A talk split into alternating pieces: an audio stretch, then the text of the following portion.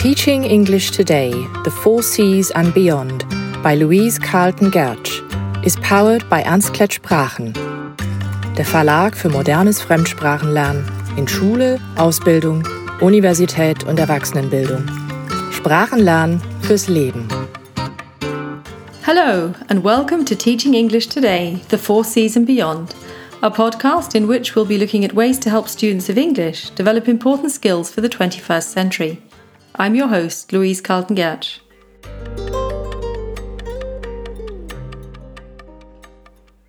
I'd like to begin by taking a few moments to imagine what life would be like without communication.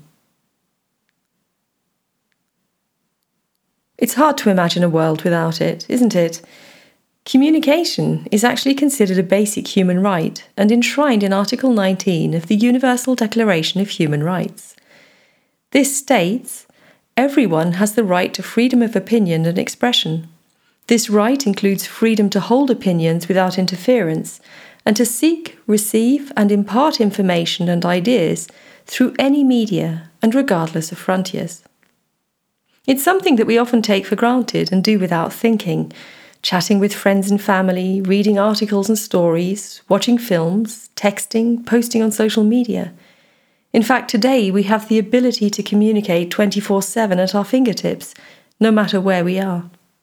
But at the same time, we've all experienced times when we've not communicated effectively or we've misread the people we're speaking to, and this has led to misunderstandings, arguments, or worse. As former US President Barack Obama once said, it's important to make sure that we're talking with each other in a way that heals, not in a way that wounds. Interestingly, people often tend to overestimate their communication skills, and this overestimation becomes even more pronounced when we interact with people we know. This was borne out by a study conducted by the University of Chicago Booth School of Business in 2019. It found that we're no better at communicating with people we know than we are with strangers. This is because we tend to make presumptions about what our friends understand presumptions we wouldn't, however, make with strangers. Nicholas Epley, co author of the study, says Our problem in communicating with friends is that we have an illusion of insight. Getting close to someone appears to create the illusion of understanding more than actual understanding. This leads to us overestimating our ability to communicate and how well we're understood. According to the authors, this can mean that we become preoccupied and stop taking the perspective of the other person. Yet, if we're to communicate effectively, we need to be able to do exactly that.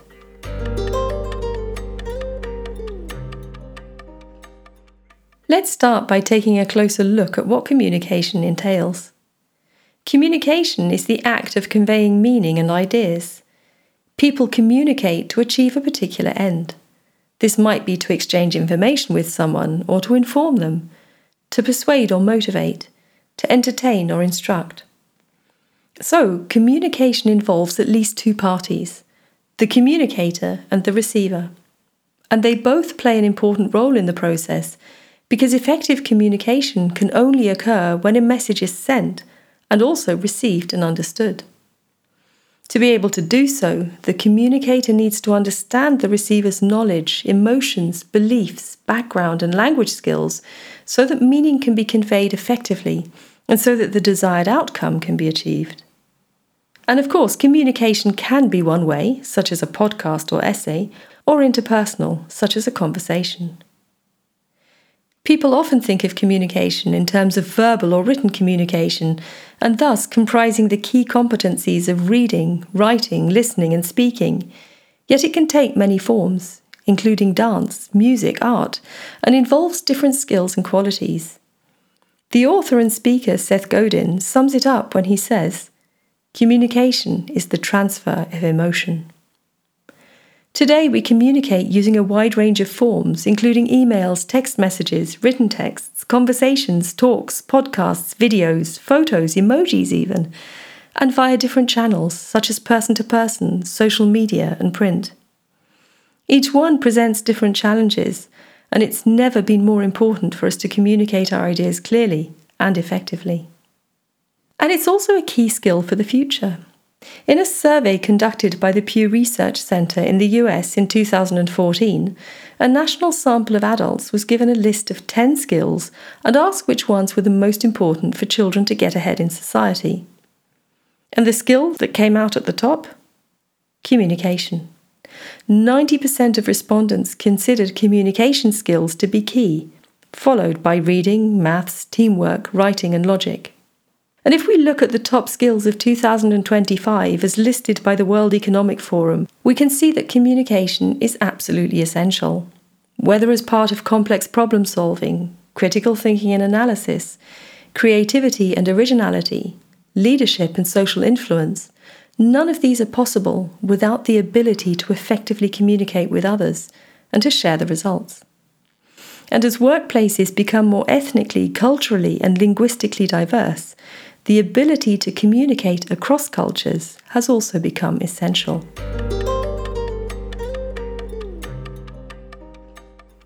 What does neuroscience say about our ability to communicate? In a fascinating TED talk entitled This is Your Brain on Communication, the neuroscientist Yuri Hasson examines how our brains process interpersonal communication, especially with reference to storytelling. He talks about his research at Princeton, in which people's brains were scanned by an fMRI scanner while they were either telling or listening to real life stories.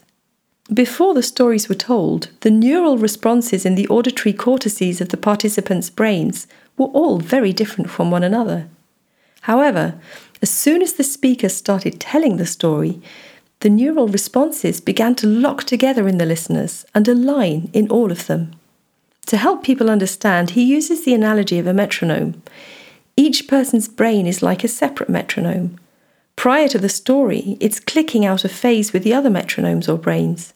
Yet, when the story begins, all the metronomes start syncing and clicking in unison. In another experiment, meaning was removed by playing the story backwards. While a degree of neural entrainment did occur, it didn't spread deep into people's brains. Similarly, when the words in the story were scrambled, a small degree of alignment occurred in the area of the brain connected with early language, but nowhere else. It was only when the complete story was read that neural entrainment spread deeper in their brains and creative responses across higher order areas of the brain. Now, up to this point, they'd only looked at the brains of the listeners, so they then did fMRI imaging of the speaker's brain, and their findings were remarkable despite the fact that the processes involved in producing and understanding speech are very different. The responses in the brains of the speaker and the listener were very similar. And the better the listener understood what the speaker was saying, the more similar the responses were. In another experiment, they decided to investigate why it is that people sometimes interpret a story in different ways. They chose the short story Pretty Mouth and Green My Eyes by J.D. Salinger. It's about a man who doesn't know the whereabouts of his wife. He phones his friend and asks him whether he's seen her. Before reading the story, one group was told that the wife was having an affair with the friend. The other group was told that the wife was faithful and the husband was jealous for no reason. While the story was being read, the brains of the listeners were scanned. Those in the first group all displayed similar brain responses in the higher order areas of the brain. The same applied to the second group. Yet the brain responses of the two groups were very different. So the addition of one sentence was sufficient to change how the listeners reacted to the same story. Hasson's research goes to show that in effective communication, the brain responses of the speaker and the listener couple. At the same time, it sheds light on how important it is for speaker and listener to find common ground if they wish to communicate effectively.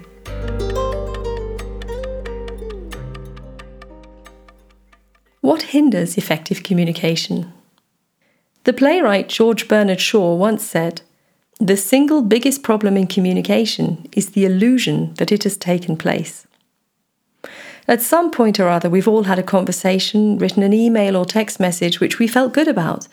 But later, we've discovered that the listener or recipient hadn't understood what we meant, had maybe interpreted the meaning differently, or just hadn't been on the same page as us. This can happen if we misread the person we're talking to, allow stereotypes and preconceptions to affect our judgment, or if we're simply preoccupied. There are many barriers to effective communication, some of which are more apparent than others. Something as simple as noise or other external distractions can be a problem.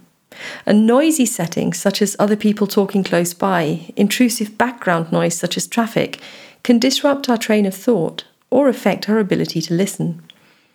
But noise can also refer to other external distractions, such as interruptions or visual distractions in the form of pictures or other objects.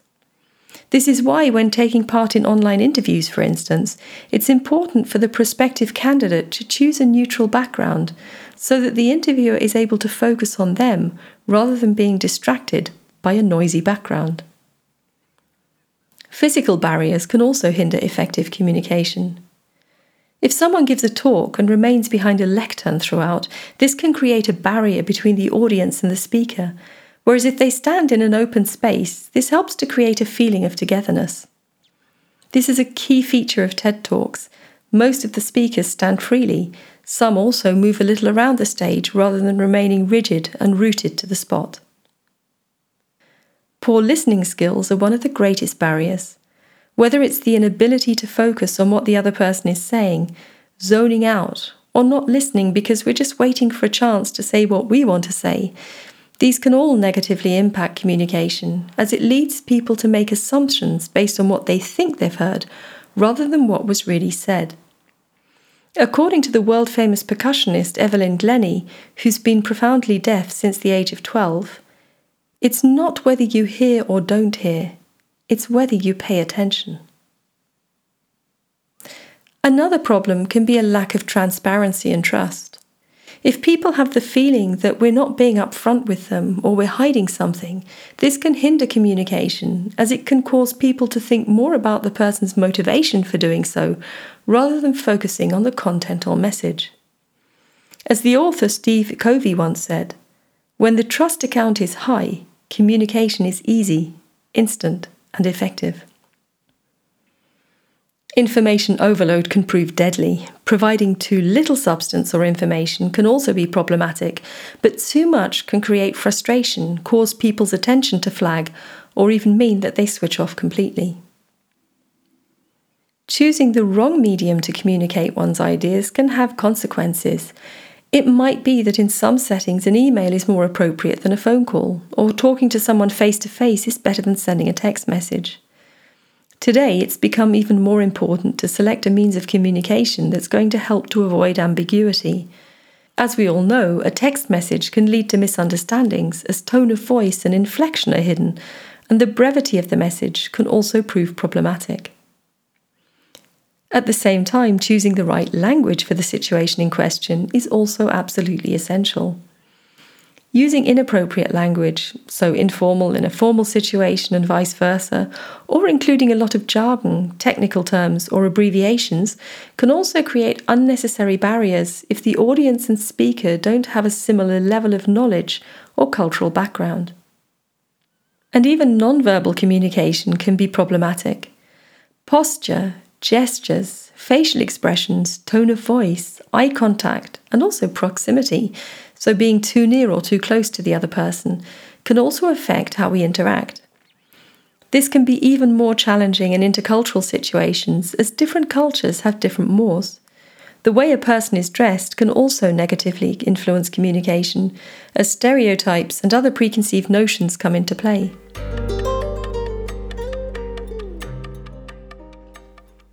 So, how can we learn to become more articulate and better communicators?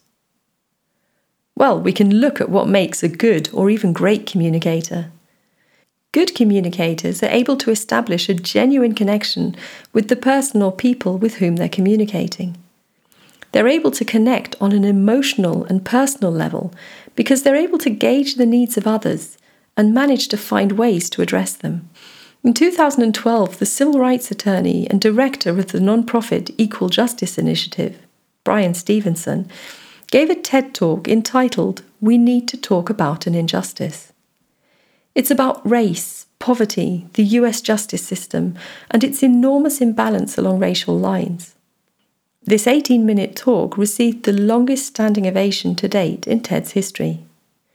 In fact, the members of the audience were so inspired by it that they donated $1 million to his non-profit directly afterwards. In his book, Talk Like TED, Carmine Gallo analyzes the content of Stevenson's talk, assigning the content to Aristotle's three areas of persuasion. So, to ethos, or credibility, logos, so a person's way of appealing to another person's reason, and pathos, emotion, and the ability to make an emotional connection with the receiver. Gallo found that a mere 10% of the talk could be categorized as ethos and 25% as logos. The majority of the talk fell under pathos. So, rather than using data and facts to convince the audience of his cause, Stevenson appeals to their emotions through storytelling, thus establishing an emotional bond. He uses three deeply personal stories to provide an emotional framework and to communicate his message. Stevenson later said to Gallo of his organization Almost all of what we're trying to do turns on effective communication. You need data, facts, and analysis to challenge people, but you also need narrative to get people comfortable enough to care about the community that you're advocating for. Your audience need to be willing to go with you on a journey. His last point addresses the need to create engagement and trust between communicator and receiver to create the sense of a shared experience.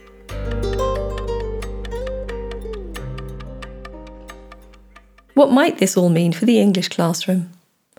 One of the most important points is to help students to create coherent messages. An effective message needs to be clear and concise, include only what's relevant, and avoid ambiguity. This means not being unnecessarily complex in spoken contexts. Often, a simpler choice of words and syntax will lead to better outcomes. And this even applies when writing. There's a lot of truth in the phrase, less is more. And a key aspect here is getting students to plan before they start writing. In today's world of word processing, it's easy to dive straight in. We can copy and paste, delete, and rewrite very easily. But when we put pen to paper, for instance in an exam situation, we don't have this luxury. And thus, planning and thinking beforehand can save time and a great many deletions and footnotes. And of course, it also helps us to structure and focus our thoughts so that we can communicate more effectively. Another key aspect is getting students to start paying attention. So, not just getting them to actively listen, but also to start reading the people they're communicating with. This, of course, provides us with additional challenges when we're using a language that isn't our own. Now, this has been rather difficult during the pandemic, where we've had to rely on video conferences. Students have often not been able to see each other because they've had their cameras turned off, and have thus not been able to gauge each other's reactions. But with the return to the classroom, this should be easier. Whether with one partner, in a small group, or delivering a talk to the class, the communicator needs to learn to read the signs, to check whether the receivers are engaged, whether a thought or idea needs to be expanded, or whether an explanation or clarification would be helpful, whether to speak more slowly, or perhaps speed things up a little. Tone and inflection play a large role in helping to engage others, and as we know, this is something that needs to be practiced right from the start and often so that students learn to use the power of their voice. Ideally, video conferencing could also be integrated to bring students from other countries and cultural backgrounds into the classroom so that German students can practice doing this in an authentic context and hone their intercultural skills at the same time. And learning from great communicators, people such as Bryan Stevenson, Brene Brown, Steve Jobs, to name but a few, is also important. But not just analysing what they're saying, but how they're doing so, which means listening and observing, listening to what is not being said, and observing how they manage to establish a connection with their audience.